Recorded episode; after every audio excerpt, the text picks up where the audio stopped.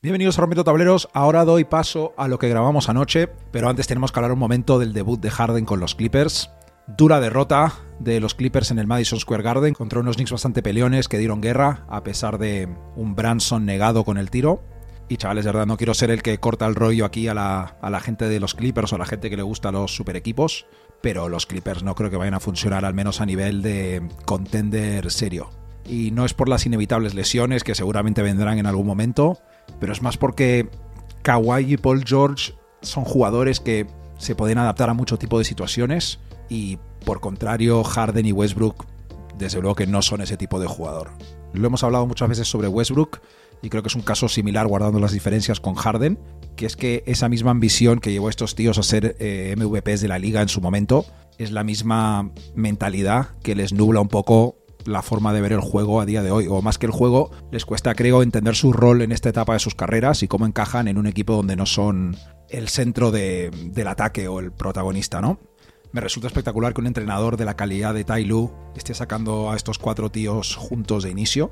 Tiene que ser cuestión de días para que manden a Westbrook al banquillo o intenten convencer a Harden de alguna forma de ser el sexto hombre o algo así. Alguno se va a picar, aunque digan que no ante la prensa, ya lo estoy avisando. Y es que Harden sin balón, por lo que vi anoche, el tío parece que no se acuerda o no quiere acordarse cómo jugar.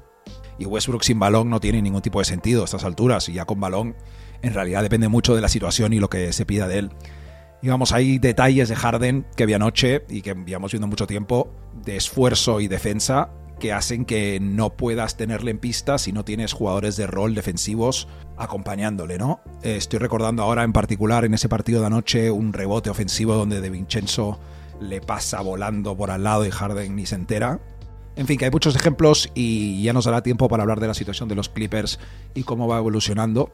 Necesitan tiempo, lo veas de una forma pesimista como lo estoy viendo yo o lo veas de una forma optimista y crees que van a mejorar y ser un equipazo, todos estaremos de acuerdo que necesitan tiempo ante todo para acabar de acoplarse. Y nada, lo último es que ya verán que lo que grabamos anoche empieza con Richie preguntándome por los Knicks y su mal arranque y lo mal que lo está haciendo Randall. Eso en unas pocas horas se nos ha quedado un pelín obsoleto después de ganarle a los Clippers. Pero ahí se dicen cosas de los Knicks que son muy ciertas y que, vamos, por eso las estoy dejando en el podcast, a pesar de saber que los Knicks han remontado un poquillo y que Randall ha tenido mejor pinta en este último partido, ¿no?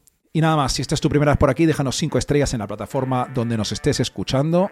Síguenos en Instagram, arroba rompiendo tableros. Y nada, vamos a hablar con Richie. Venga.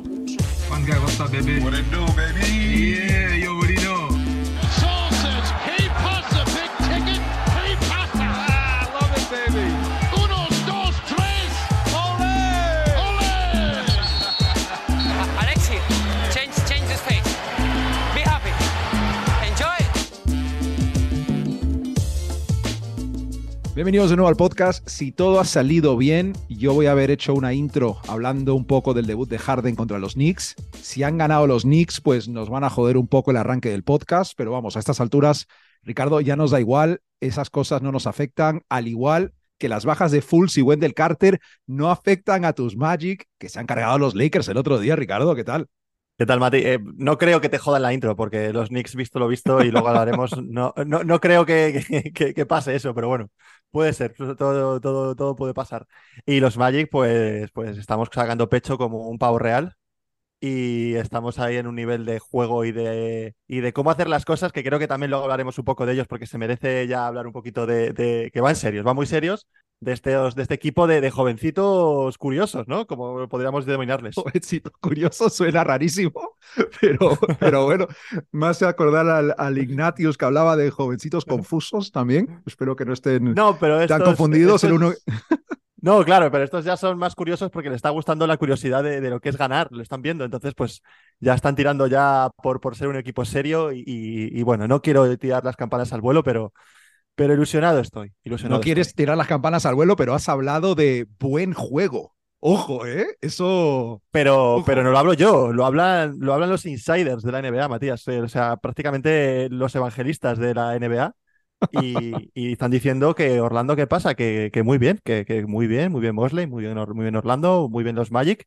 Y, y bueno, pues nada. Ah, eh, hay tío. que No, el otro día que me dijiste, eh, estábamos los dos viendo cada uno por nuestro lado el Magic Lakers y tú me dijiste algo de Mosley que me tenía que fijar en que tenía una arruga en la oreja Y, en y me olvidé, tío. Ahora me está dando pena no haberme fijado. Joder.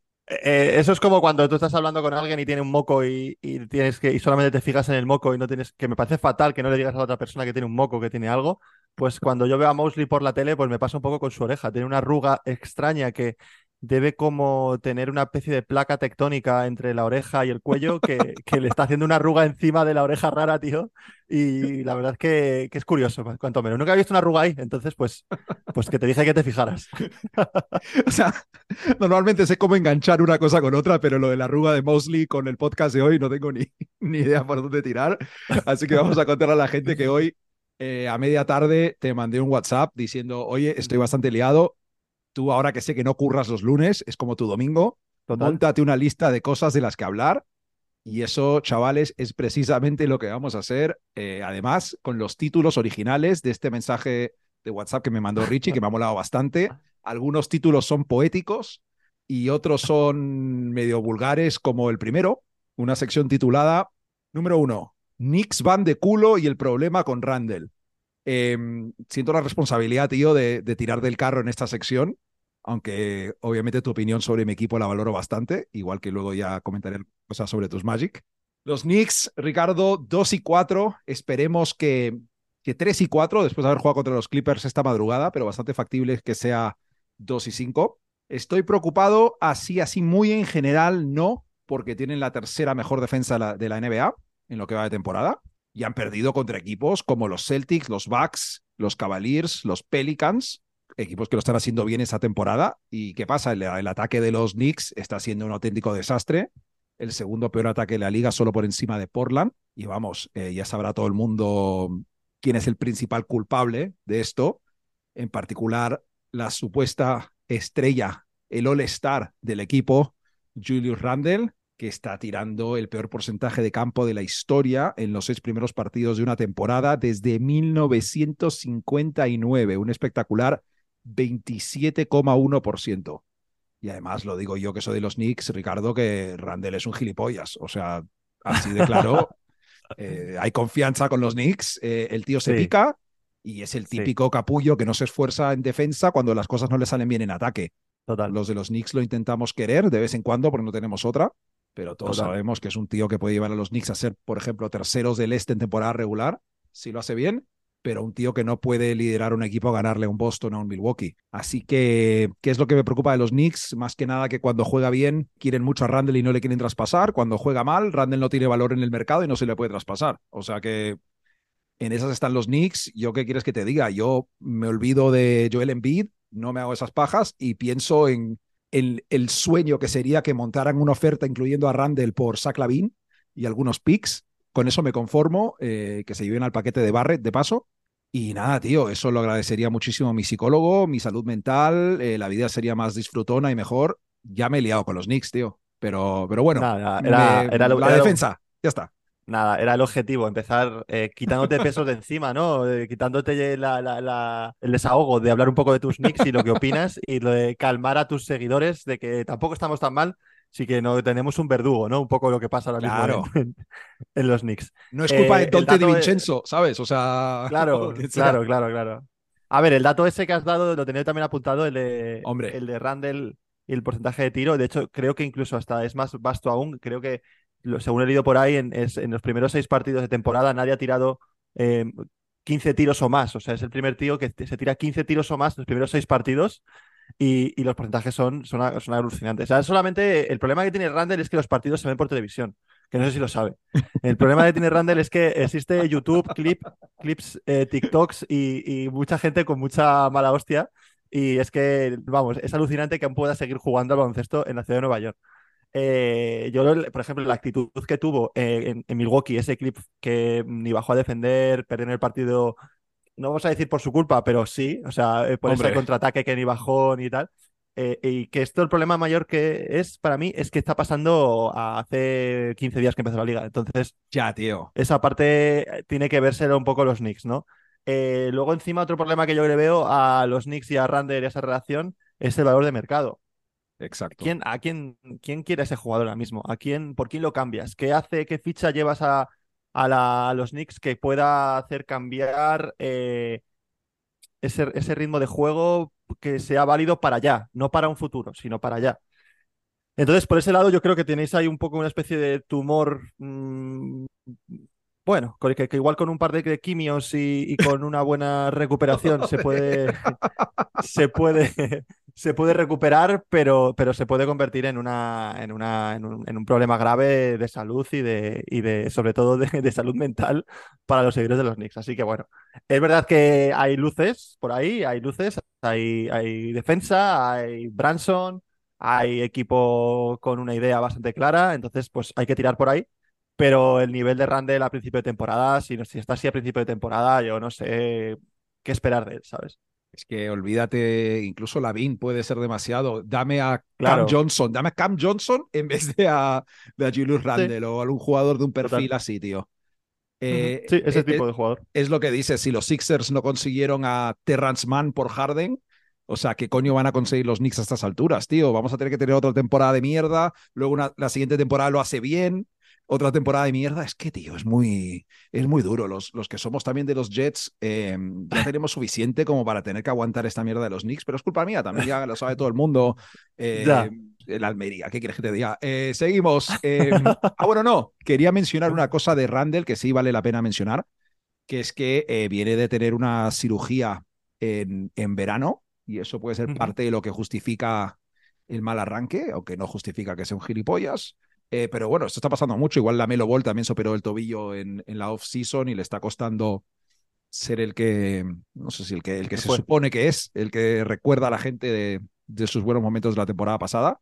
Middleton, otro caso de alguien que se ha vuelto a operar en, en verano, que está empezando lento, pero claro, eh, Randall, Randall es que causa otras sensaciones, tío. Es un tremenda bola de Sí, problema el cabrón. Y sobre todo, las- sobre todo es lo que te has dicho, las sensaciones de que no es el problema de la cirugía, sino que es problema de, que es un pelotudo. Tirando con eso, pues no me queda otra que, que pasar a la siguiente sección de Ricardo y de este podcast número 2, Boston Invictos. La temporada pasada los Celtics arrancaron con un 21 y 5 y su ataque estaba promediando 3,6 puntos por posesión más que cualquier otro equipo. Y esta temporada han vuelto a arrancar como el fuego con 4,8 puntos más que cualquier rival en 100 posesiones. Eso es una locura, Ricardo, cuando juegas en la misma liga que equipos como los Dallas Mavericks, los Kings, los Warriors. Además, Boston, la séptima mejor defensa. Y vamos, para mí es evidente que puede pasar cualquier cosa, todavía queda muchísimo, pero a día de hoy, si no crees que las finales van a ser Boston-Denver, estás fumando crack, tío. O sea, hazte mirar, ¿sabes? Porque a ver, Total, Milwaukee total. mola, pero no puedo traicionar lo que, lo que digo siempre, que para ganar un anillo necesitas una buena defensa. Lo hemos dicho muchas veces. Y de momento los. Bucks son la defensa número 25 de la liga. Así que no puedo meter ahí a, a Milwaukee. Boston es el número uno del este. En todo caso, con el permiso tal vez de los Sixers, que también les veo por encima de los Bucks. Pero eso ya es otra sección. Ricardo, Boston invictos, te roba la Claro. sección, perdóname. No pasa nada, no pasa nada. O sea, pues tengo, tengo para hablar de, de Boston y de, y de alabarles lo bien que están jugando, que eso todo el mundo lo sabe por el récord, obviamente. Eh, y luego, pues, sobre todo, las bocas que está callando por Zingis también. Yo creo que eh, a nivel de, de haters que tuvieron, que tuvieron, que tuvo él al hacer el fichaje, el perder a Robert Williams, que ya no se acuerdan, no saben quién es ese jugador en Boston. eh, eh, su poca confianza que tenían sobre, hacia él en la defensa, pues creo que está siendo muy determinante por Zingis en, en, este inicio de temporada. Sobre todo ya no en el nivel de ataque, que le conocemos que es una de uno de los jugadores más determinantes en ataque que pueda haber ahora mismo, sino que sobre todo el nivel de defensa, tío. Y a lo mejor no se demuestra mucho en, en tapones por partido, ¿no? Que suele ser lo que es, el, el número más, pues eso, que te, te- te- indica el poder intimidatorio que tiene un jugador, pero es que está bastante, bastante bien en- a nivel de, intimida- de intimidación, como acabo de decir, o sea, a nivel de, des- de desviar balones, de, de poder, eh, em, pues eso, eh, intimidar a las defensas a la hora de entrar, y es que, pues la verdad que es- no se veía un Porzingis en ese ámbito desde hace mucho tiempo. Sí. Igual casi de- desde la lesión de los Knicks o una parte de por ahí, más o menos, en esa época, Desde que era un Knicks, jugador sí. más, bastante más eh, desconocido, ¿no? Ahí fue donde explotó. Y es que está, está siendo muy importante. Aparte de, de eso, también eh, eh, el, el discreto Holiday, que llamo yo, el discreto jugador de, que, tienen, que tienen ahora en, en ese quinteto, que parece que Sí, no está jugando, pero luego ves el, ves el partido el otro día que hizo triple doble o estaba a punto de hacer casi triple doble. Sí, sí, sí, le tengo Eh, un fantasy, como- confirmo. Sí. Sí, ¿no? Pues eh, pe- alegrías por lo menos tienes por algún lado. Eh, eh, y luego, pues el hecho de, de cómo, de cómo lleva al, al equipo, lo dirige, la defensa. Está haciendo lo que esperaba la, mucha gente, pero incluso yo creo que un puntito más, ¿no? Porque está tomando ese punto de decisión y de importancia en el ataque que en Sí. Milwaukee a lo mejor no podía tener por, porque tenía Teto delante, eh, Middleton en su buena época, y, y creo que, que eso le ha venido muy bien a, a Boston. Aparte de todo ello, eh, se ve una idea muy clara, tío. O sea, se ve un equipo con las ideas muy claras y con. Joder, que el otro día el tío este que es, no sé ni cómo se llama, tío, el tío este que pone los, pone los tapones del- desde el tiro libre, que. Hulk, Hulkman creo que se llama, ¿no?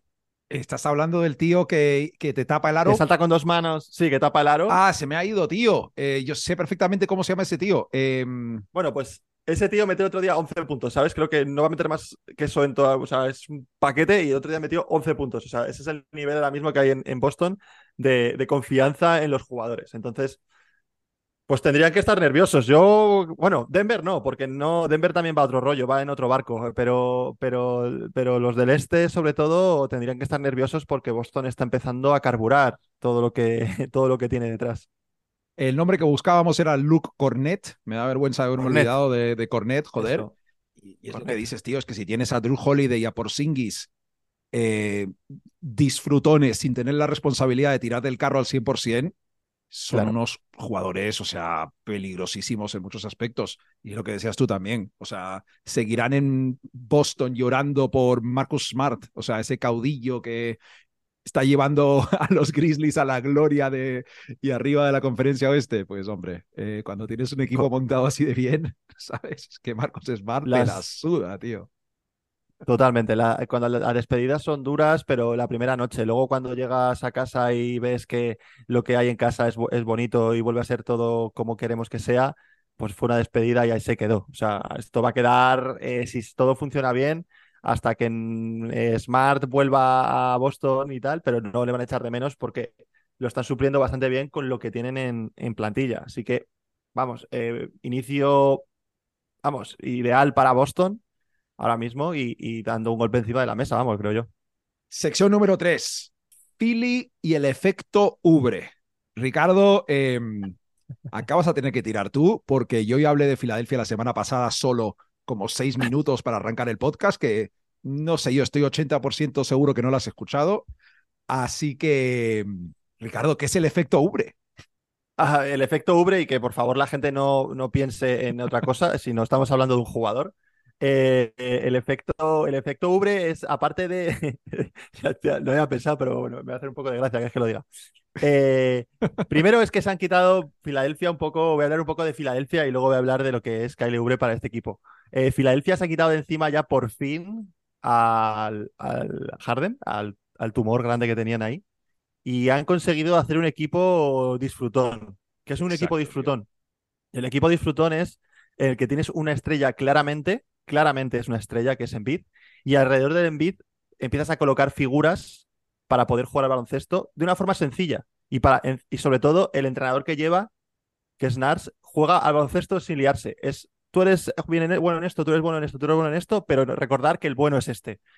Y es así, tío. Y así es como yo creo que la fórmula de, de Filadelfia está funcionando muy bien. ¿Y por qué Ubre es el efecto? O el efecto Ubre es, es esto. Porque eh, creo que este jugador se ha desatado en este equipo. Venía de, un- de, de ser un jugador bastante bueno a nivel defensivo. Era un poco un Sí. 3D, pero, pero guapo, ¿no? Podemos decir. Y, y creo que aquí en, en, en el. los 3D en suelen el- ser feos, los, los 3D no follan. Suelen ser feos. No, los, los Triandinov, tío. O sea, no. Covington. no- Mari no- Carroll no- no te la pone dura. Claro, Covington no es la elegancia en persona, quiero decir. O sea, Patrick Williams no es un, no es un tío que vaya a salir en Vanity Fair. O sea, pero Ubre sí. Entonces, eh, ha conseguido, aparte de eso, de romper un estereotipo en la NBA a, base de belleza, eh, ser un jugador determinante en cuanto a, a saber jugar con Embiid y lo que pide el equipo. De hecho, hasta un, un jugador que llevaba atascado varias temporadas como Harris ha entendido este juego y ha entendido Sí. que él ahora tiene que hacer el trabajo sucio, que es estar reboteando mucho más, está bajando más el culo en defensa. Y creo que eh, si sigue así la cosa, tío, eh, Filadelfia le puede ir muy, muy bien la- las cosas, porque han conseguido una, una química entre ellos, de hecho, incluso hasta Maxi, ¿no? Maxi está jugando a nivel de All-Star. Si sigue así la cosa, si hoy, hoy hubiera que sacar los, los tejidos, eh, Maxi estaría en, la- en las, en las quinielas de poder salir. Entonces. Y por, mm, por nombre no sería titular, pero por voto, o sea, por entrenadores y jugadores debería serlo, totalmente. Totalmente, totalmente. Tienen también a un, a un, a un Smart, entre comillas, que es Melton, ¿no? Un jugador Muy que es un jugador, perro de presa en sí. defensa y un jugador de equipo que mola tener siempre. Y vamos, en conclusión, jugar sin un Harden sistema ayuda a que las virtudes de tu equipo, jugando un baloncesto sen- sencillo, se- salgan a la luz y puedas tener un buen baloncesto que incluso pueda joderle el traspaso de Embiid a los Knicks como estaba todo planeado, ¿no? Totalmente, tío. Eh, totalmente. es que, perdón, me perdí un poco pensando en jugadores 3D, perdóname, tío. Te he estado escuchando, te prometo. Eh, pero te- solo se me han ocurrido tres más. Torian Prince, feo. Dorian Prince, Josh Okogi, no sé yo si liga demasiado. Nah. Oji Anunobi, tampoco. pero que no son Jonathan Oubre, I- tío. Es que no son Kelly Oubre, no es que sean Jonathan- tíos feos, Yo- con todo respeto. Es que no son Jonathan Isaac tampoco. Tío, eso, tío, Jonathan Isaac. Están, están completamente fuera de la liga ahora mismo, sí, sí. Tienes toda la razón, tío. Kelly Oubre, principal beneficiado de los minutos de Harden. Eh, el equipo. Es que qué tan difícil es jugar para beneficiar a tu MVP. De, o sea, así, parece una cosa así de locos, pero Es así. Mira, mira Denver con Jokic, ¿no? Eh, vale que tiene a Jamal Murray, pero claramente el que, el que juega eso y el que mueve la pelota es Jokic. Pues aquí tienen que fijarse un poco en ese modelo, ¿no? ¿te imaginas a Jokic jugando con Harden? Lo que duraría. Eh, sería. O sea, lo, lo- lo pasaría solo para verlo, tío. Lo rápido que le eh, mandaba a tomar ah. por culo, vamos. o, o Jokic se iría y diría, yo aquí no juego, yo, chavales, Exacto. tenéis 10 días para, para, para traspasar a este, a este fulano. O yo me piro a Serbia a montar a caballo y a, co- y a- y a ver, y a ver partidas de, de dardos o lo que jueguen por ahí en, en Serbia, yo qué sé. No, a ver, esto es muy parecido. Lo dije creo que el episodio pasado o el anterior. Creo que lo dije el episodio pasado. La gente va a pensar que estoy loco, pero lo, di- lo dije en el episodio pasado, en la parte que cortamos. Que Ujú. Filadelfia, eh, en una época, no me acuerdo si con Harden lesionado o antes del traspaso de Harden, no, antes del traspaso de Harden, eh, cuando estaba jugando eh, Embiid eh, en ese equipo con Seth Curry, con un par más, era un equipo súper peligroso que cogió una racha brutal en temporada regular. Y esta es una versión Total. mejorada de ese equipo. Y a ver qué hacen ahora con algún traspasillo, algunas cosas, porque a la que sigan sumando piezas que cuadran y que juegan a lo que quiere jugar Nick Nurse, Filadelfia ahora mismo yo le tengo eh, por encima de Milwaukee número 2 del este.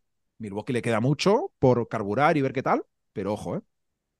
No, además, encima, Nurs, un entrenador que sabe lo que es ser campeón con un equipo. mm, a ver, tenían a Kawhi, vale, pero Más europeo. no tenía. Claro, Voy un equipo a lo fácil, lo que, hemos, lo que he dicho al principio, un equipo al baloncesto a lo fácil, teniendo las posiciones muy claras y el, el rol de la estrella Sí. determinado por, por, por el juego del equipo. Entonces, a ver, tampoco, sabemos es Filadelfia y la van a liar. O sea, Filadelfia para mí es un poco los Clippers del este. O sea, tampoco se puede confiar mucho en ellos, pero bueno, pero vamos a ver. A, mí me ha molado cómo han empezado y, y a ver, vamos a confiar en ellos y la verdad que, que sería un- una, un- una grata sorpresa que estuvieran ahí peleando por, por los puestos top del este. Deberíamos hacer un día un programa de eso, tío. O sea, Filadelfia son los Clippers del este, los Knicks son los Kings del este. eh, hay como toda una cosa para jugar ahí, ¿eh? Ojo. Yeah, yo, yo los Knicks los veo más los Minnesota. De por del- culo, tío. O sea. Sí, los veo. Joder. Sí, más o menos ese La rollo, comparación era fin. equipos que parecían condenados al fracaso y el año pasado lo hicieron mejor. Eso es la única. Porque, a ver, Ya, bueno, nos gustaría el sí, ataque sí. de los Kings, joder. Ya, eso es verdad, eso es O verdad. tener a Kevin Werther, pero ¿qué se le va a hacer? Sección número 4. Richie se pone poeta. La soledad de Durante en Phoenix. Y es una, a ver, evidente referencia. No hay que hacer mucho análisis de texto para entender. No, tampoco, tampoco hay que ser Vicente Alexandre para entenderlo. o sea, Los Suns han estado sin dos de sus tres estrellas en cinco de sus cuatro partidos. Eh, Bradley Bill todavía no debuta. Booker volvió contra los Spurs. Hizo unos numerazos. eh, igual perdieron y se volvió a lesionar. Es bastante épico, la verdad, si lo miras desde Ya. la perspectiva cómica. Y vamos, eh, el mayor de los tres del Big Three, el que más preocupa siempre por las lesiones, Kevin Durant, el único que está jugando. Y los jugadores de rol no están colaborando al 100%, al menos a la hora de rodear a una estrella como Durant con el tiro de tres. Solo Eric Gordon y Grayson Allen están tirando un porcentaje de triple ni siquiera bueno, promedio de la NBA, por encima del 35%. Así que mm, no sé, tío, si es demasiado pronto para encender las alarmas con Phoenix. Yo creo que sí, porque, a ver, las lesiones evidentemente no han podido demostrar demasiado. ¿Cómo ves a Phoenix, Ricardo? Yo es que lo veo, a ver, tampoco vamos a, a decir que, que está siendo un fracaso absoluto todo lo que les está pasando. No, Están muy claro. condicionados por las, lesio- por las lesiones que tienen. La parte de, de, de Bill mm, parece que es más precaución que otra cosa, ¿no? Creo que bueno, decían que podía volver este miércoles a jugar. Eh, lo de Booker, yo creo que me preocupa un poco más porque puede tener a lo mejor una lesión de esguince más complicada y a lo mejor eso puede acarrear más tiempo de espera y no querer arriesgar. Pero lo- a mí lo que más me preocupa es eh, el, el nivel que están explotando, entre comillas, a, a Durant a Claro. principio de temporada. Y este jugador ya sabemos que es propenso a, a les- a lesiones a medio, medio plazo en mitad de temporada. Entonces, eso es lo que más me preocupa, porque al final no vamos a ser eh, pesimistas y vamos a decir que ya no son los favoritos para, para la liga. No, obvio, para mí no creo que lo sean, pero sí que están ahí en la, en la competición para poder ganarla, porque cuando esté todo el equipo entero, eh, van a ser un equipo, vamos, muy determinante y, y un equipo dominador. Es verdad que la parte del banquillo creo que está funcionando peor de lo que esperaba. Creía que iba a, pues, a solventar un poco más esas ausencias con lo que habían fichado y con lo que habían conseguido. Yo creo que poco a poco, ¿eh? Irán tirando un poco, Poco cuando se poco, establezca una unidad fija de banquillo, cuando vuelvan los otros, seguro que confío Sí, en eso. Vamos. sí. Yo también veo que le está pasando un poco a Durant en lo que le pasó en Brooklyn con Kyrie y con Harden, ¿no? Y al final empezó Que le dejan tirado. empezaron- sí. y le dejan ahí al pri- Son dos tipos de jugadores diferentes los que no están ahora. eh, Ya por o sea, vacunas o por lesión, ya. Claro, pero, pero seguramente cuando se vea a la cama y cierre un ojo, diga, hostia, no, no puede ser que me esté volviendo a pasar esto otra vez con estos dos chavales. Pero Voy bueno, a los eh, Warriors, que me cago no- en la puta, todos. Que se Cla- jodan. Claro, claro, claro, claro, claro. Entonces, pues nada, qué mejor sitio, bueno, no, qué peor sitio que estar solo que en el desierto de Fénix. Entonces, pues que se ande con ojo y que se coge a una, una buena botella de agua para este tiempo que le quede estar solo ahí en el, en el paseo que tiene. De vez en cuando, tío. No sé si eso, esas mierdas te las apuntas, porque me sacas un, par, un par por podcast, tío. que no- o sea, vale. A ver, lo que dices es que el que tiene que tirar del carro es Devin Booker. Así es como funciona este equipo a, a medio plazo, digamos. Sí. Durant debería estar en ese rol que los Lakers siempre dicen que, el- que va a tener LeBron, porque todas las temporadas ya sabe la gente que empiezan los Lakers como LeBron quiere que Davis sea la primera opción este año. Los Lakers tienen la intención de que Davis Claro. tire del carro y LeBron no tenga que esforzarse tanto. Pues deberíamos estar en las mismas con Durant, que ha tenido muchas lesiones, y es el momento Ujú. del Booker MVP para liderar estos Suns, tío. Pero bueno, hasta que vuelva, 100%. pues no, no hay mucho más que el, comentar. el- el- el prim- el primer partido que jugaron se les vio dominadores y se les vio muy bien y, y vio una química entre ellos con un Sí. Booker espectacular. Pero las lesiones están ahí y hay que tener paciencia. Yo no voy a ser el que vaya a decir que no van a conseguir sus objetivos de victorias y de posición en el oeste a, a día de hoy. Pero también digo que me ha sorprendido que estén sufriendo tanto la, la derrota que tuvieron, por ejemplo, contra San Antonio, un equipo que es, es una, una panda de chavales que, que, a poco que apretes les vas a ganar. Pues me sorprendió esa derrota, por mucho que les faltara a Booker y, y Bill, y Bill. Entonces, bueno, vamos a darle un poco de tiempo, ¿no? Vamos a darle ese chance de, de poder esperar y, y ya está, y a ver qué, qué pasa. Sí, claro, cuando se forma por primera vez un super equipo, como que supones que van a ser fuertes en temporada regular, Sí, se van a querer sacar la polla y van a ser una temporada 100%. de esa como la de los Warriors de 73 y 9, no sé si me están saliendo las matemáticas, ¿ya me Sí, entiendes? sí, por ahí. Sí, sí. Eh, pero luego, bueno, eh, las lesiones a, a ver. em, hablando de. No, no tengo conexión. Número 5. Titular de Richie. Dallas muy bien, pero. O sea que, Ricardo, yo te voy a decir rápidamente la parte que yo veo muy bien y te preguntaré el pero, porque, eh, bueno, ya, ya veremos. Dallas, segundo Vale. mejor ataque. Dallas, segundo mejor ataque de la NBA. Cinco victorias, una derrota. Además, ese ataque ha sido bastante constante. Eh, han anotado entre 115 y 124 puntos por 100 posesiones en todos los partidos. han perdido solo uno contra los Nuggets, que son los campeones. Doncic lidera la liga en anotación clutch. Tengo muchas ganas de ver estos tíos el viernes, creo que es. Sí, ¿no? El in-season es martes y viernes. Este, este viernes Y hoy. juegan contra los Clippers. No, pero, pero digo. Ah, Es- coño, es verdad, hoy también. No sé si juegan los. Esta noche partido interesante contra Orlando, contra un equipo ya que le puede poner las cosas difíciles. Hostias.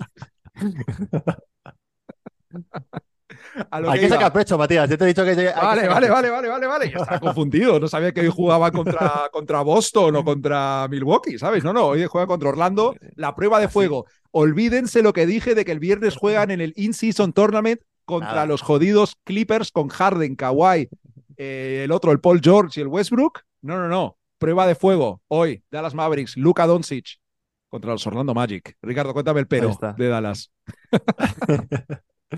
No, es que la, la gente, la gente está un poco, eh, no engañada, pero, pero yo creo que la- el, el inicio de, de Dallas no es malo, pero tampoco es para ilusionar. O sea, eh, creo que los, las victorias que ha habido son victorias contra equipos que son bastante malos. Han ganado Spurs, Nets, Grizzlies, Bulls, Hornets, ¿vale? Equipos de mm, media baja tabla. Media, Eh, ba- media baja es generoso, ¿eh? Sí. ya, bueno, bueno, vamos a tirar, por- vamos a empezar más o menos eh, generosos, luego ya pegamos los palos. No, son, son equipos que, que es verdad que, que el año pasado el clutch que tenían era horrible, o sea, no eran capaces de cerrar los partidos, les remontaban un montonazo de partidos y eso es la parte buena. La parte buena es que han sabido cerrar esos partidos, pero las victorias han sido mm, o muy ajustadas o por épica de Luka Doncic o, Sí. o, bueno, no han sido victorias claras, no ha sido, no ha habido un juego espectacular, de decir, han cambiado porque siguen teniendo creo que el peor entrenador de la NBA, que es Jason Kidd, o sea que eso es, yo creo que no son muy conscientes también que lo tienen.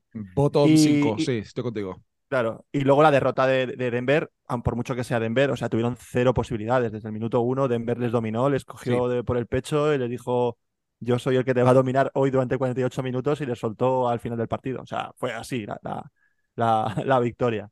Entonces, eh, están hablando también de la figura de Lively y de cómo el nuevo pivot que, necesitaban y tal. A ver, Lively está muy bien. Lively está jugando a un nivel que, bueno, pues no tiene tampoco mucha competencia por delante. Es un tío que, que está haciéndolo bien, inteligente. Parece que, que lo que hace, hace cuatro cosas, pero las cuatro cosas las hace bien. Pero vamos a ser realistas. Este tío no te va a dar el anillo. Este tío no te va a dar No, unas finales de conferencia. Lo está Este tío no te va a ser un dar. rookie, pero claro, o sea, Claro, por eso. Entonces, vamos a ser realistas. eh, eh, no creo que, que, que la- el inicio. Tampoco sé muy bien. No, no he leído nada de opiniones de, de fanbase de, de Dallas y qué opinan. No, yo están muy- tampoco, muy pero- como yo eh, con Orlando, pero creo que tampoco deben de estar muy, muy ilusionados con, con este inicio de, de, de temporada. Al final es que es Dallas y, y puede pasar cualquier cosa. Kyrie parece que estos, este último partido, el anterior, ha empezado un poco ya a centrarse, empezó bastante dubitativo, que, Es que- malos porcentajes. a Kyrie le están usando bastante como más como catch and shoot que, que en otros sitios donde ha Sí. estado, ¿no? Porque es la única forma para jugar con Doncic. Es lo que hay. es que ¿sabes? si no, O no puedes, no, no le vas a, no le vas a pedir el balón que necesita a, a, Doncic. O sea, O sea, hará lo que tenga que hacer cuando Doncic está sentado, hará el Kyrie Max y luego, claro. Eso es, eso es. Entonces, bueno, ahí está mi pero. Eh, Mi pero es ese, que, que vamos a ver qué pasa con, con los demás partidos y estas, estos próximos partidos que les vienen, que son un poco más exigentes, vamos a ver su calidad de, de equipo y si es verdad que han dado un paso adelante y son un equipo a tener en cuenta en el oeste. Si Dallas le gana a Orlando esta noche, eh, la gente debe asumir que son contenders al anillo, entiendo, ¿no? Totalmente. Hombre, si, si Dallas gana a Orlando, la gente debe asumir que, que ya va a haber una nueva dinastía en la NBA. Entonces, pues. O eh, sea, está. si tu amigo Anthony Black consigue shutdown a Luka Doncic, eh, ojo.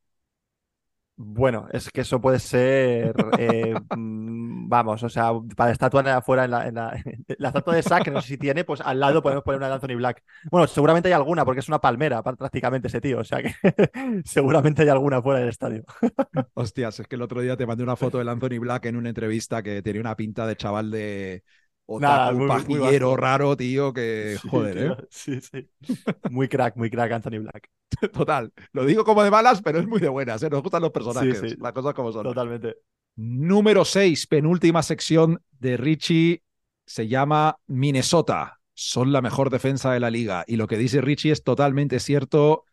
Amigos, los Minnesota Timberwolves son a día de hoy la mejor defensa de la NBA y Rudy Gobert el jugador con la mejor valoración defensiva. Muy serio teniendo en cuenta que han jugado contra gente como Atlanta y Denver, que son dos de los mejores ataques. En cuatro de sus cinco partidos han mantenido a su rival en menos de un punto por posesión. Vamos, han ganado los jodidos Denver Nuggets, tío. O sea, ¿qué Total. más que, que eso? Las cosas como son. Y además, en los playoffs pasados, eh, perdieron en primera ronda con los Nuggets, pero la verdad es que fueron el equipo que más problemas le dio a los Nuggets. Eh, a ver, no tanto como se cree Carl Anthony Towns, que luego dijo mucha gilipollez por ahí en redes sociales. Tal vez es lo que dice mucha gente, que su tamaño es como un poco diferente a los otros equipos de la liga, así que a lo mejor ahí complicaron a Denver. Pero vamos, cuando salga esto, van a haber jugado contra los Boston Celtics, si no me estoy equivocando. Así que a lo mejor se han llevado un repaso y esta sección pues no sirve para nada. Pero ojo, si le ganan a los Celtics y a los Nuggets es un aviso bastante potente, ¿no? Eh, acabo de leer justo además en, en Twitter que no juegan, creo, ni por Zingis ni White. Entonces, pues igual Ojo, ahí hay más facilidades para poder sacarle la semana que viene otra vez a, a Minnesota en, nuestras, en una de las secciones, ¿no? Porque es sorprendente, ¿no? Es sorprendente que, que estemos hablando de, de- de Minnesota, defensa y, y- y bien. Entonces, es, cuando conjugas esas cuatro palabras, eh, es- eh, hay, que, hay que hablar de ello. Entonces, bueno, al final Go- eh, Gobert estará por, el- por, el- por Minnesota, por las calles, sacando la cabeza de su coche y diciendo, ¿qué pasa? ¿Qué? ¿Qué? ¿Ahora qué? ¿Ahora qué? ¿No? ¿Ahora qué? ¿Ahora qué? ¿Ahora quién es el jugador pagado? ¿Ahora qué? ¿Ahora los millones que que me pagáis? ¿Qué pasa? ¿Qué es que pasa? ¿Eh? Ma- ma- ma- Marcel, ¿qué pasa? Entonces, claro, eh, es un poco, es un poco ahora mismo pues, sobre, sobre reaccionar. Pero bueno, eh, bueno, todo, todo, todo pinta aún más, no pinta bien en Minnesota, tampoco vamos a ser eh, aquí falsos y que pinta muy bien y tal. a pero, ver, hay que hacer joder, secciones en el podcast semanalmente. No creemos claro, que Minnesota hay vaya a ganar el oeste. Eso es, eso es. Pero bueno, están, están jugando medianamente bien, están defendiendo. Eh, Gobert ha vuelto a ser ese jugador, es por lo menos este inicio de partido, de temporada, perdón, eh, ese jugador ultra determinante de- en, debajo de los aros, intimidador. eh, bueno, pues ese jugador que cambiaba dinámicas en ataque. Y, y todo esto además con un Cat que está pues a medio gas. O sea, Cat tampoco está haciendo una, una inicio de temporada como se esperaba de él y como decía que iba a hacerlo en sus partidas de... Bueno, lo de que Call dice Duty, Kat ¿no? en esta Claro. vida, tío, es, es una Por eso, por eso. diferente, pero sí. Entonces, pues a a mí me parece que, que creo que, que, que Minnesota tiene que seguir en este, en este rollo, no volverse loco, saber mm, que su jugador es Anthony Edwards, eh, hacer caso a lo que diga Mike Conley, Ya, eh, entender que, entender que Gobert es el jugador que es y para lo que vale. Y que Gobert y, Ka- y Kyle Anderson no se peguen. Mientras esas cosas no. Hostia, me había olvidado de eso, tío. Sí. Claro, mientras esas cosas sucedan, eh, Minnesota va a tener una temporada medianamente buena. Como Total. se vaya a la olla por alguna cosa, es que es un equipo que depende de un, de un alambre. Entonces, eh, a mí me ha gustado el inicio. Creo que era de desta- destacar esa, esa mejor defensa de la liga, que nadie ponía ni un duro por ellos que fueran ahora mismo No. esa mejor defensa de la liga. Es verdad que llevamos siete partidos, pero bueno, hay que. Hay Hombre, que algo es algo, crédito. claro. Claro. Y, y bien, bien Minnesota, bien Minnesota. Además, a ver, Minnesota tiene que haber cosas buenas porque entra el frío, entra las nevadas y, y hay que estar en casa, por lo menos disfrutando de, de tu equipo de NBA. Y a ver, eh, algún dato que tenía por aquí era que los minutos en ataque de Kat y Gobert han ido mejorando bastante de la primera semana de la liga a la segunda. O sea, la primera semana estaban en negativo, creo que juntos en pista, y ahora han dado un salto importante en la segunda semana. No sé si ha sido una coincidencia de los rivales y los planteamientos, o están empezando a encontrar un poco de fórmula de al menos no cagarla. Y también Claro. mencionar en el lado defensivo que no es solo Gobert, eh, Jaden McDaniels es un jugador que está también teniendo un impacto muy positivo, es un defensor muy versátil, efectivamente. Eso es. Y, hombre, siempre ayuda para los ratings defensivos de un equipo que no esté D'Angelo Russell jodiéndote las estadísticas de la temporada, ¿no? Pero bueno, Sí, sí. Añadir, añadir esa fórmula mágica que he dicho, que también que Jalen McDaniels no, no se rompa la mano pegando un puñetazo a una pared, importante. también le ayudaría bastante para que siga esta temporada bien en Minnesota. Que lo dice un tío que se ha roto la mano pegándole una pared una vez, así que hay que escuchar Eh, y, y un dedo del pie a una ganasta. O sea que ambas, Esa- esa ambas no sabía yo. ¿También te has roto un dedo Sí. del pie pegando una canasta?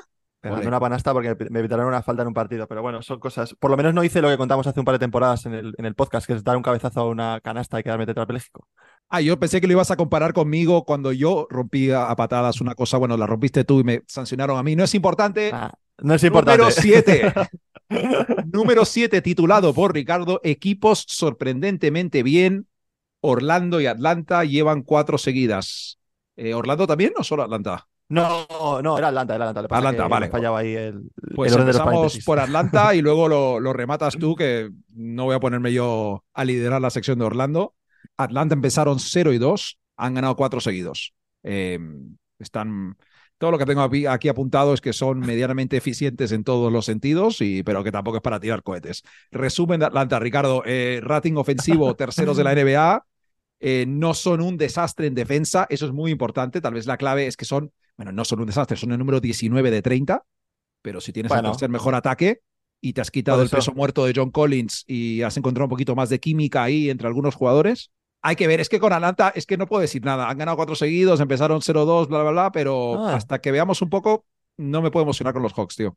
Atlanta puede ser eh, más que lo- los Knicks, eh, el Minnesota del Este, ¿puede ser? Yo creo que puede estar ahí, ¿no? En la comparación, más o menos. me está gustando, Es- ¿eh? Hay talento, pero la química no está. Sí, sí, sí, sí. los sí. jugadores no llegan a explotar, los fichajes que van, como que hay veces que no, no entiendes muy bien por qué, ¿no? Estaba Gobert y Kat, está Trey, eh, Trey Young y Deante Murray. Sí. Sí, es que estoy inspirado este, este podcast, tío, de verdad. Eh, Carl Anthony Eh, Towns y Gobert son un poco gilipollas. Trey Young y Deontay Murray son un poco gilipollas. Eh, hay, Eso es, hay cositas, es. ¿eh? Hay cositas. Hay cositas, hay cositas, hay cositas.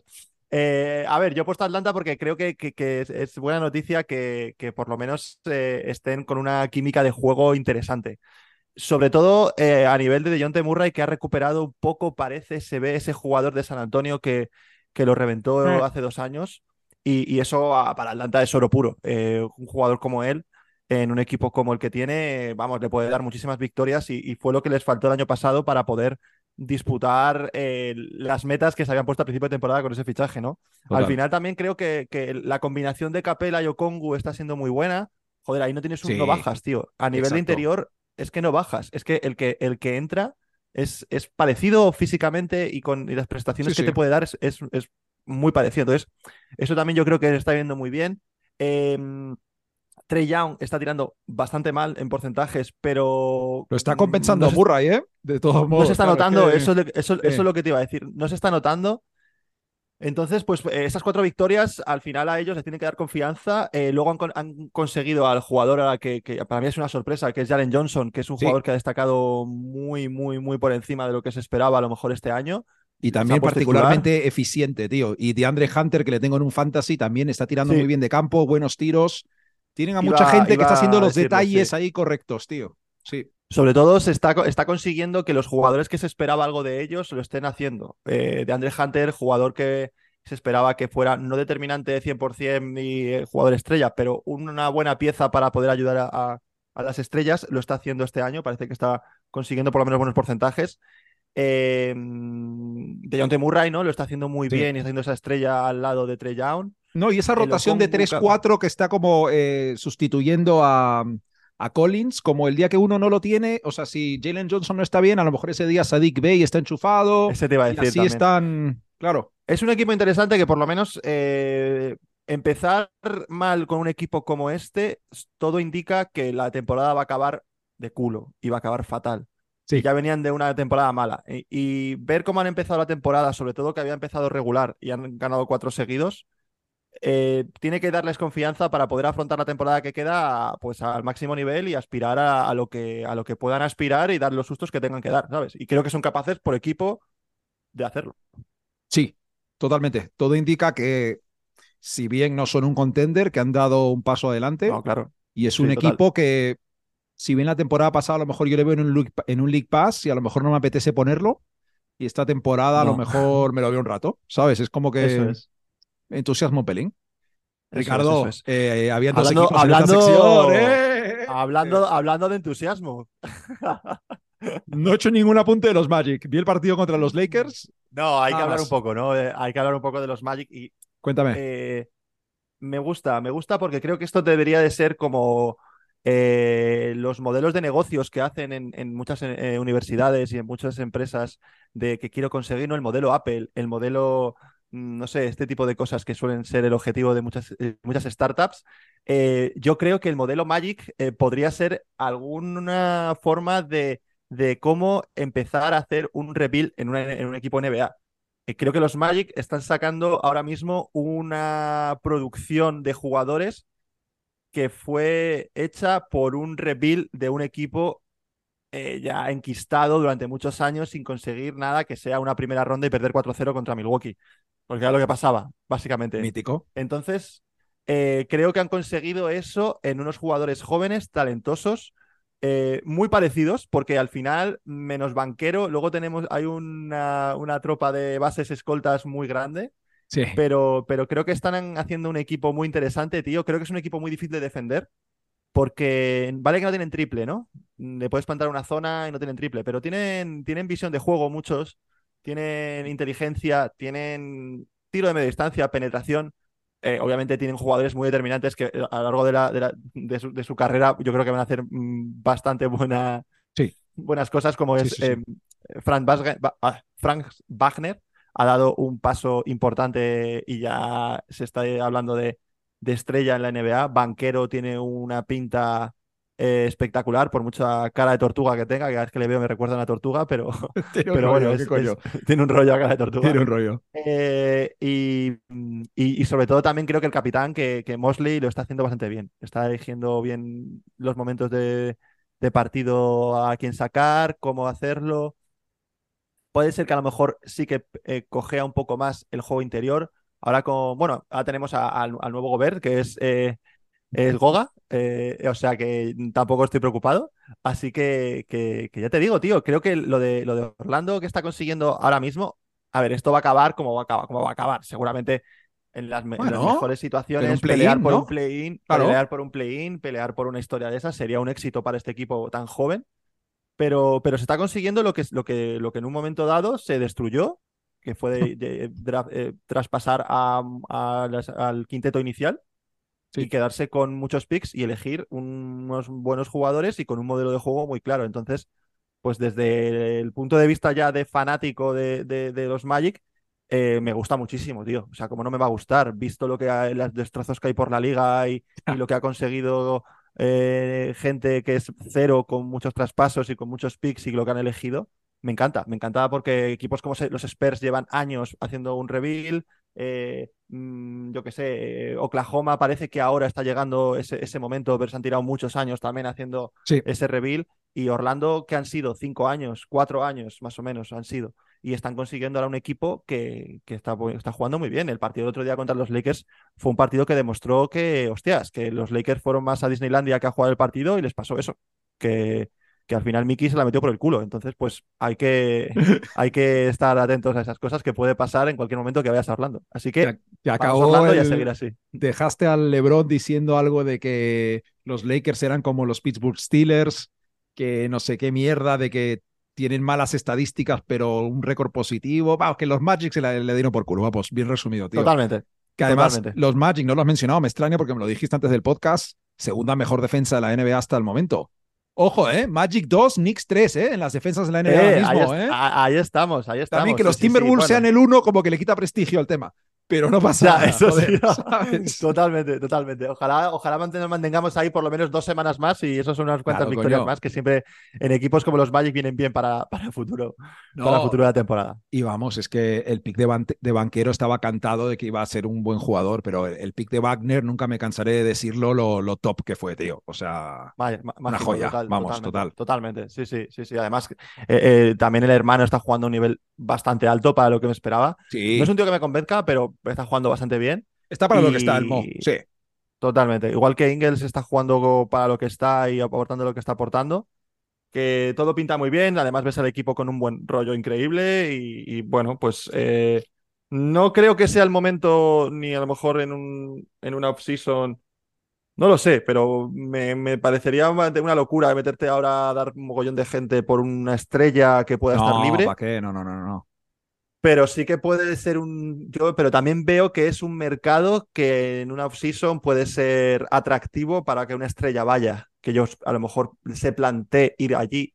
Porque, bueno, pues tienes una, una Base gente potente, que- ¿no? que- Un... Sí, bueno, un no sé. Tre- Un 3D de élite de algún tipo. O sea, Sí, Sí, algo así, algo así puede ser interesante para, para los hombre, pero tipo le obviamente añades un Anunobi, por decir un nombre. Y que joder, quedaría es- ¿sabes? estupendo, Es que- estupendo. Sí, sí, sí, sí, sí, total. Recuperamos para acabar una antigua sección, la única verdadera sección que vamos a tener en el podcast, creo que estos días, estos meses, esta temporada. El dato, Ricardo, ¿arrancas con tu dato? Eh, pues yo tengo ahora mismo un dato que, bueno, que está relacionado con la NBA, eh, no para bien, eh, y también es un dato que hace pensar, ¿no? El, el- si tiene sentido tanto partido en la NBA. ¿Por qué?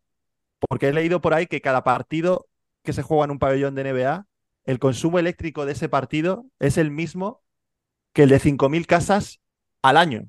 Entonces, estamos hablando que cada, cada equipo al año tiene el consumo de 4 millones de casas. O sea, es una locura. Es decir, eh, ¿qué sentido tiene? Deberíamos, como la gente de esta que está ahora mismo en los, en los museos, eh, pegando, hoy, mismo ha habido una de, en el museo de, no sé si A Nueva York, Goya, a un pegando ma- Velázquez, ma- ¿no? No me acuerdo. martillazos Sí. a un Velázquez, como esta gente se entere de lo que está gastando la NBA, tenemos un problema, Matías. Tenemos un problema porque, porque nos joden el chiringuito, nos joden, se ponen ahí a, a- a cagar en medio de la, de la pista o a, o a hacer cualquier historia y, y creo que, que- que es un problema. No, aparte de todo eso, es un artículo que leí de, de todo el, el impacto medioambiental que tiene la NBA y el sentido que tiene que los desplazamientos que tienen por, por todo el consumo que tienen por el, Hostias. por el avión y por todas estas cosas. Y es, es interesante, cuanto menos, comentarlo. Eh, y, y, bueno, pues desde aquí no sé si yo llegaré a algún lado, pero, pero yo me quedo mejor, Matías, diciendo este dato de que los hijos de puta de la NBA no paran de contaminar y yo no puedo meter el coche en Madrid Central porque contamino, ¿sabes? Es que te- tócate los huevos.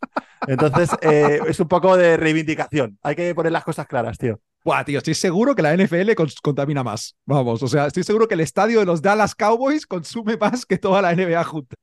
Seguramente, seguramente. Lo que pasa es que por lo- pero son menos equipos y menos, menos partidos. Entonces, en También global, yo creo que seguramente la NBA consuma bastante más. Ya te digo, esto hay que, hay que mirarlo porque aquí en un momento dado te llega la Greta de turno y, y no- y nos cierra el chiringuito y hay que, hay A que ver, hacer las cosas bien. hay que hacer las cosas Esa, esa, ese nivel de consumo, si vas a encender el estadio para ver los Denver Nuggets, vale. Si es el estadio de Portland o el estadio de Memphis ahora mismo o una cosa. También así, pues a ver, eso ya como que no está justificado, tío. Ahí esos partidos se podrían jugar como los conciertos que cierran las, que cierran las gradas, partes, para que no se vean vacías y despejan unas lonas y hacen menos, pues algo así. Portland, Portland podría que- jugar al aire libre, ¿eh? Si no llueve, tío. Perfectamente. Ya está. Claro, tío. Además es que ahí, sí, ahí con el fondo, con el skyline, quedaría guapísimo. Claro, tío. Bueno, dato diferente, Mati. Dato diferente. Me ha gustado, que diferente. Me gusta innovar eh, y nada, y ahí te dejo el tuyo. A ver, ¿cuál, cuál, cuál tienes tú? Es uno de, los- de mis favoritos de los datos que has traído. Es verdad que no los hemos hace mucho tiempo, pero por diferente, ¿eh? No me lo esperaba por ningún lado, tío. Yo tengo un dato mucho más tradicional, perdóname, ¿vale? Que no estoy aquí concienciado No, no pasa igual, pero lo voy a tirar, ¿vale? Mi dato es que se habla mucho de lo espectacular que sigue siendo LeBron James con 39 años y está totalmente justificado, vamos, creo que ningún deportista ha tenido una carrera como la suya en la historia, pero creo y voy a reivindicar desde aquí que se hable más de que Steph tiene 35 años y está promediando 30 puntos por partido, Ya. lo cual me parece una auténtica locura, además midiendo un metro 88. Y si alguien tiene la duda, lo miré y solo ha habido un jugador en la historia que ha promediado 30 o más, con 35 o más años, y fue LeBron James en la 2021-22, cuando promedió 30 con 3, con ojo 37 años. O sea que, ¿qué coño? Mi dato Ah, es que los dos son unos grandes, tío. Nada, además seguramente nos mejor porque Curry contamine mucho menos que LeBron. O sea que el dato Iba a es- decir la misma broma, tío.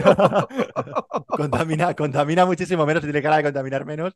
Y luego también eh, la, la gente se olvida del- de los años que tiene Curry porque tiene más cara de niño, ¿no? Es estas personas que es la antítesis de, de Kevin Looney, por ejemplo, o de, de Andre- o de, o de Ayton.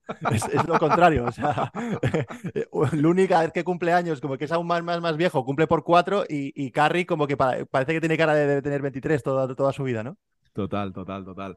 Además, es que justo me he puesto a pensar en que LeBron, con lo grande que es, tío, eh, y con consume como las vacas, ¿sabes? Que están jodiendo el medio ambiente Hombre. con los gases, tío. Es que es un animal, el jodido LeBron, tío. Habría que, medir, habría que medir la el, el volumen de pedos que puede tirar, eh, o sea, la cantidad de gas que puede echar LeBron. Echará bastante más gas que, que Curry. Probablemente por tamaño y por culo tienes que Por echar más. cien, o sea, tío. Especialmente en Taco. Tuesday, ¿sabes? Taco Tuesday, totalmente. Hombre, o sea, además esos vienen, a veces vienen con sorpresa esos, ¿eh? Eh, no sé cómo enlazar esto con nada. Arroba rompiendo tableros en todas las plataformas. Eh, déjenos cinco estrellas en Spotify o donde, nos, es- o donde nos estén escuchando, especialmente la gente nueva por aquí, que hemos crecido bastante en Instagram las últimas semanas y tiene que haber gente nueva. No sé si la gente nueva llega hasta este punto del podcast, porque esto es de gente muy hardcore, pero oye, Es, es, es, de, es de- O sea, quiero decir, esto, si estás escuchando esto y te está molando, la gente que nos escuche, que se lo recomiende que empiecen por detrás. Porque si empiezan por detrás, bueno, es que esto, claro, es que estás. Ricardo, no tengo ni puta idea de lo que estás haciendo. Veo tu broma venir a kilómetros. No, pero que empiecen por detrás. O sea, y esto para despedir, eh, en, en- en algunos momentos de la vida, en situaciones que se te pone, no siempre hay que empezar por delante. Puede ser una buena, un buen momento para empezar por detrás. Entonces, la gente que nos esté escuchando, si le mola de verdad el hardstyle NBA y el- las cosas raras y hablar y dos chavales un poco viendo con algo sentido, pero ¿Qué coño es hardstyle NBA, tío? Hardstyle NBA es, es macarrismo, es Ah, vale, vale, vale. al suelo, No es el gapo. Harry Styles de la NBA. Vale, vale, vale. vale. somos, somos, un poco, somos un poco el gapo de la NBA, es lo que mola. O sea, somos los malotes. Es así. Bueno, malotes no, tampoco considerarlo. El caso, que si la gente quiere escucharnos por detrás, que nos escuche por detrás, que le va a molar.